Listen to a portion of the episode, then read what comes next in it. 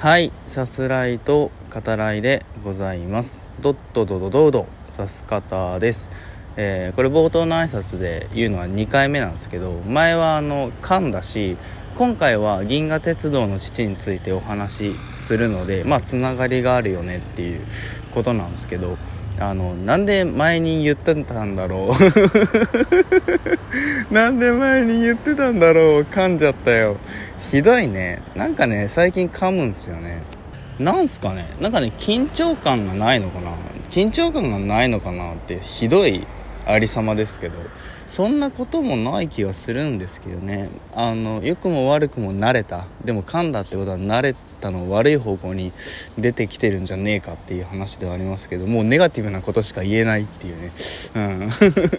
そんなところもありますけどね、えー、よく来る公園からお話しさせていただいております。公園四天王がねいますね。鉄棒えー、滑り台ジャングルジムブランコですね。あとここはね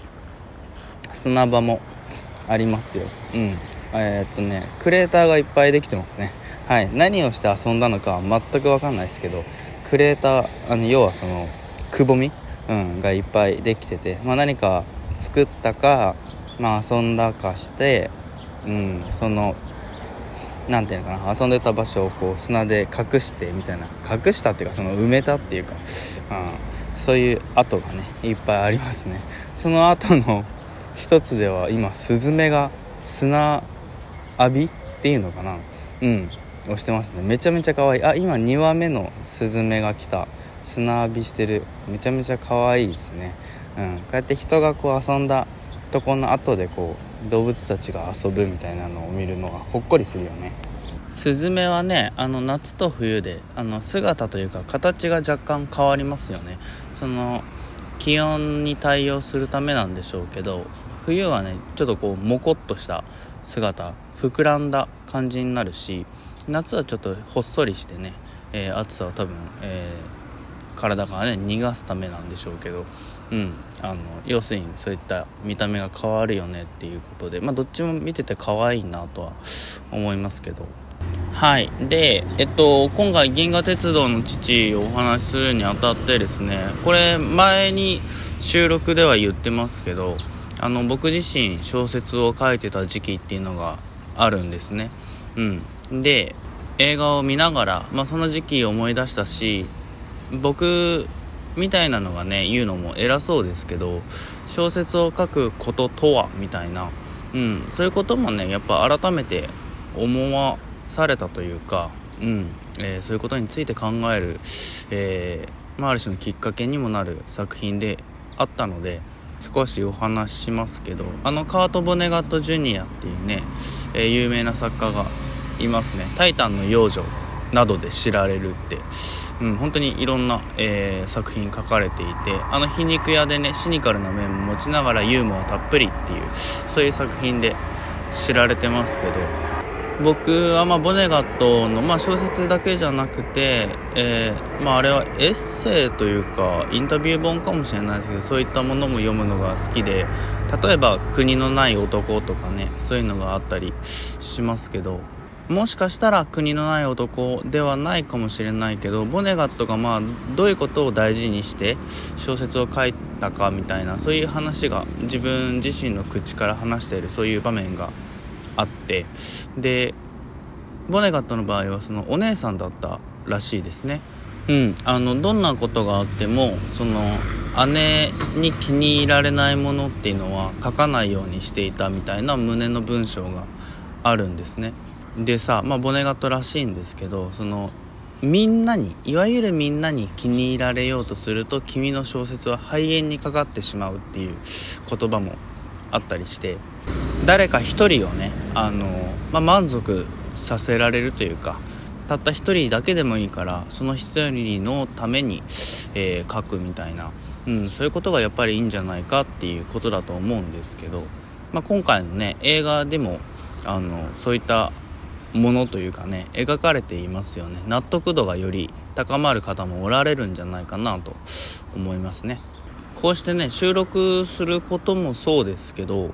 うんあのやっぱ誰かをこう想像するっていうのは大事なことなんだろうなっていう気がしますね。僕は、まあ、少なくとも収録で誰かこの人っていう特定の誰かをねイメージしてはいないけれどでもこれまで聞いてくださった方だったり、まあ、お便りいただいた方だったりあの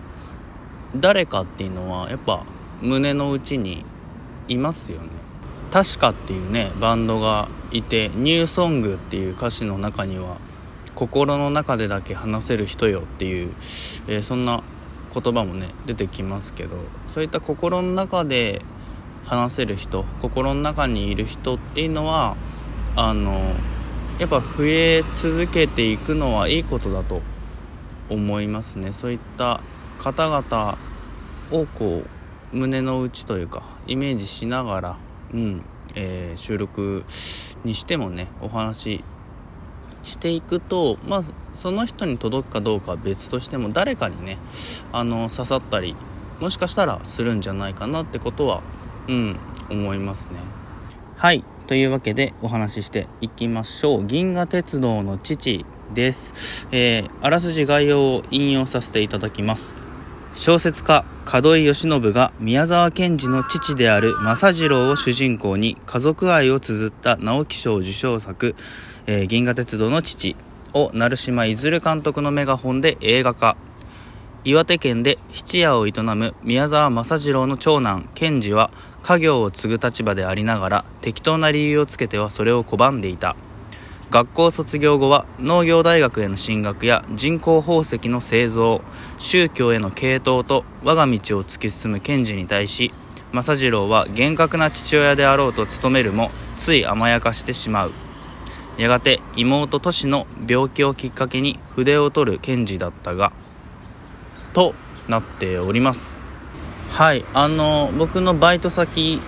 にも映画すごい好きな、えー人ってのはいるんですけどその人はねあの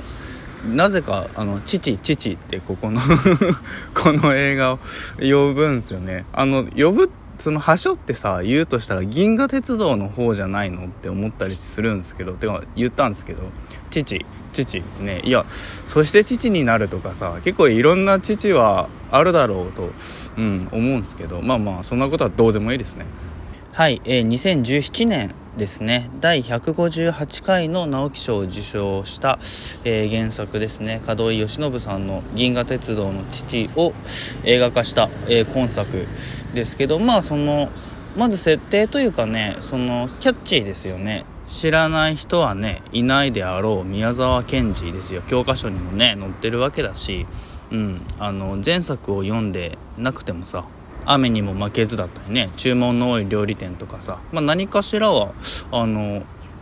日本人も誰でも、うん、何かしらは知ってるって言える作家だと思いますけど。その宮沢賢治をね甘やかしてしまう父親目線で、まあ、描くっていうのは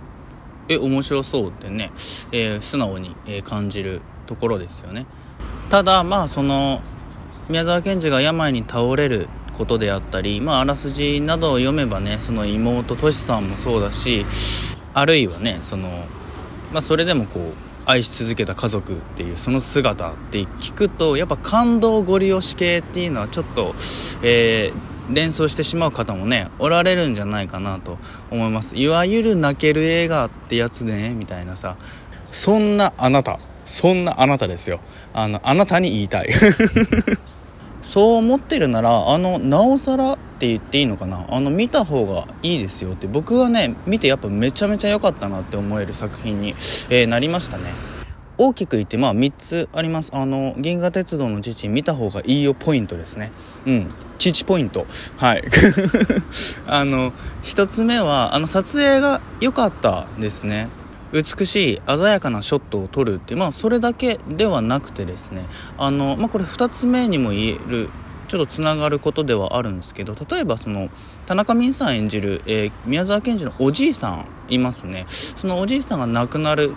ところ、えー、ちょっとねあの、まあ、地方が進んじゃってっていうその次の場面あのまあそのボケてるところからあこれはおじいさんの最後なのかなって見てるとこうだんだん分かってくるようなそういうあの間の取り方っていうのも良かったと思いますけどその場面の後、えー、美しい緑がねこう立ち並ぶ、えー、ショットになってあれはま空撮ドローン使ってるか分かんないですけどそこから葬儀のね列にこう向かってカメラがま進んでいくと。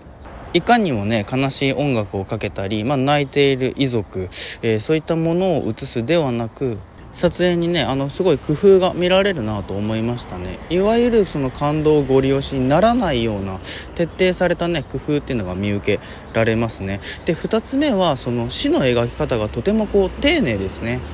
妹都市のね、えー、死もそうだし、まあ、ラスト、えー、病に倒れる宮沢賢治。そこであの雨にも負けずを、えー、まあ、原作とね違うとこですけど、え暗唱する政次郎であったりとかよりの絵をね抑えた、えいい演出だったんじゃないかなと思います。3つ目はやはりそのキャストの演技力ですね。特にやっぱ菅田将暉さんかな。直接的な説明はされなくても誰かの役に立ちたいでも何者にもなれないっていうなんか無念さがねあのずっと伝わってくるわけですね。だからこそ都市にね読み聞かせする場面からもう涙は止まらないんだよね。改めて誰かのために書かれる物語の素晴らしさにね気づけもしますね。